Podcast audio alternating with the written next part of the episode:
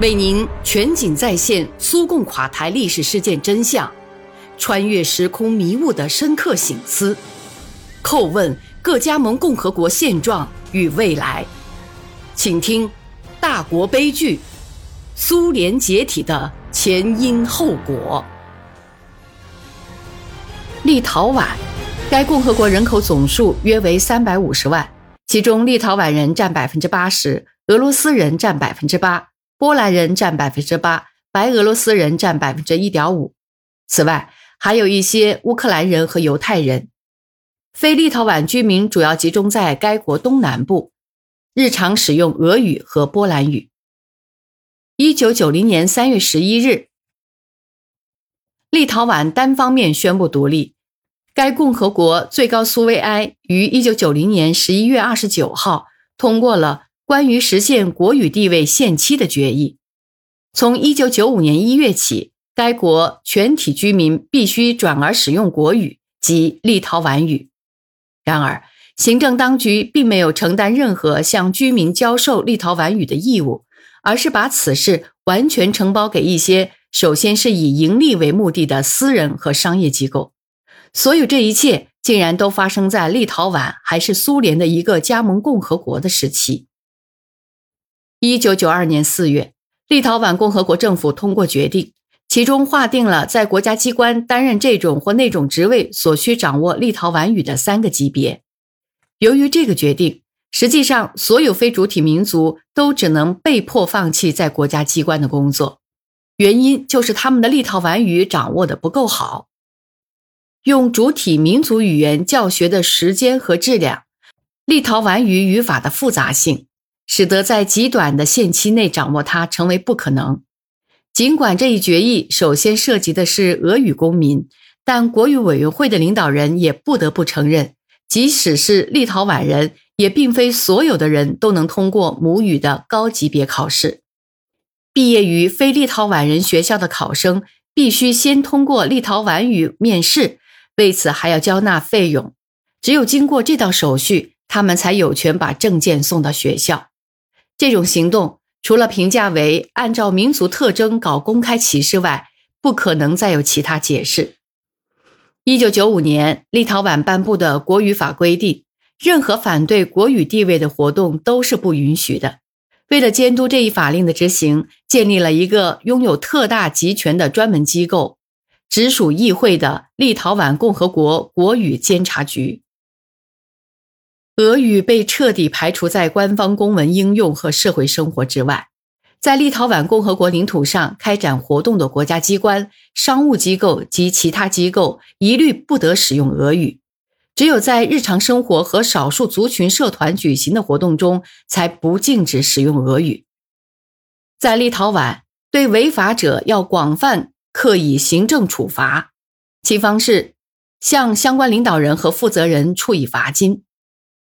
对使用国语的硬性要求导致的后果是，甚至在俄罗斯学校，连各办公室的标牌、直观教具、教学文件、教学日志、学生日记都一概要用立陶宛语书写。此外，还必须以立陶宛的方式书写学生姓名，这自然引起家长的愤慨。在立陶宛，允许用俄语教学的，实际上只限于普通中学。如享受到用俄语教学的高等教育，只能够到师范大学的斯拉夫语文系，可那里总共只有一个班，收纳二十个学生；而在其他高等院校，根本不用俄语教学。可以预见，在最近一段时间内，俄罗斯人的学龄前和适龄教育机构以及文化性设施数量将急剧缩减。在各级立法和行政机构受过教育的人和知识分子当中，将不会有俄语居民的代表。在保障我国同胞的信息空间方面，也存在着一定的问题。政府通过媒体提供的俄语信息极其贫乏而片面。该国电视台用俄语播放了节目只有每天一次的新闻，每次十至十五分钟。民族广播电台给俄语的广播时间也只有一小时。在立陶宛，白天只有国家广播电台俄罗斯之声一家播送节目。不错，那些较比富有的人，拥有有线电视和卫星电视的人，可以看到俄罗斯的所有主要电视频道，但基本的俄罗斯群众却很少能有自己充分就业，即使能有活干，也是辅助工作。因此，他们对看这类节目连想也不敢想。俄文报刊的出版也有类似的情况，最容易读到的便是立陶宛《信使报》。树平共和国报等几份周刊，但他们出版的数量不多。可见，第一，这些报道谈的不是俄罗斯人在立陶宛的生活，而是用俄语讲述立陶宛的生活；第二，整个材料最好的部分是昨天的俄罗斯报刊文摘，在报刊亭里花费商业高价可以买得到个别的俄罗斯出版物，可是他们缺乏针对性和及时性。由此观之。立陶宛当局的政策从不考虑俄语居民在立陶宛居住的历史条件，他们学习立陶宛语的困难，以及与此相关的社会和经济困难。立陶宛当局实际上是在推行对这些居民的强制同化政策。立陶宛政府文件中只字不提俄罗斯学校中俄罗斯文学课时急剧减少的状况，在教学大纲中。除了作为独立学科的俄罗斯历史地理，这些课程目前都放到世界史和世界地理中去讲授。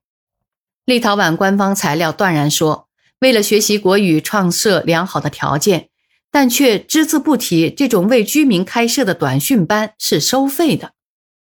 在与邻国拉脱维亚对比的情况下，乍看上去，立陶宛的俄罗斯学校和俄语教学等问题状况要好得多。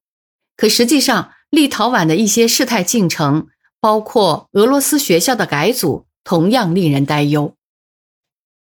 各级官员中都有一些人对不民主的国语法随意加以解释，在执行中随意性也很大。少数族群的民族文化空间遭到急剧的压缩，加之他们所执行的学习和教育体制，这无疑。都促进了非主体民族正在成长的一代人加速同化。在这种条件下，许多家长也认为自己的孩子在俄罗斯学校学习已无前途可言，于是把孩子转入立陶宛学校。社会学抽样调查表明，在十所维尔纽斯立陶宛学校的低年级，有百分之二十五至三十是非立陶宛学生。俄罗斯学校的生源已经呈现萎缩倾向，人数大为减少，学校的最后关闭指日可待。据生活在立陶宛的专家的看法，必须通过一项比较民主的国语法，扩大立陶宛非主体族群的信息文化空间，制定少数族群学校章程，方能保留少数族群的民族同一性，和谐的达至与立陶宛社会生活的一体化。从道德和政治的观点来看，立陶宛既不应该允许以损害某些族群学校的利益来解决另一些族群学校的问题，也不应该允许行政当局在这个问题上仓促行事。政治家和专业人士在解决这类微妙敏感的问题时，作为出发点的设想应该有足够的根据。在当前的政治条件下，应以其他文明国为榜样。必须放弃在熔炉中融化立陶宛少数族群的思想。只有每个民族都保持自我，都能珍视自己的文化和教育，各民族有机团结一致的局面才能出现。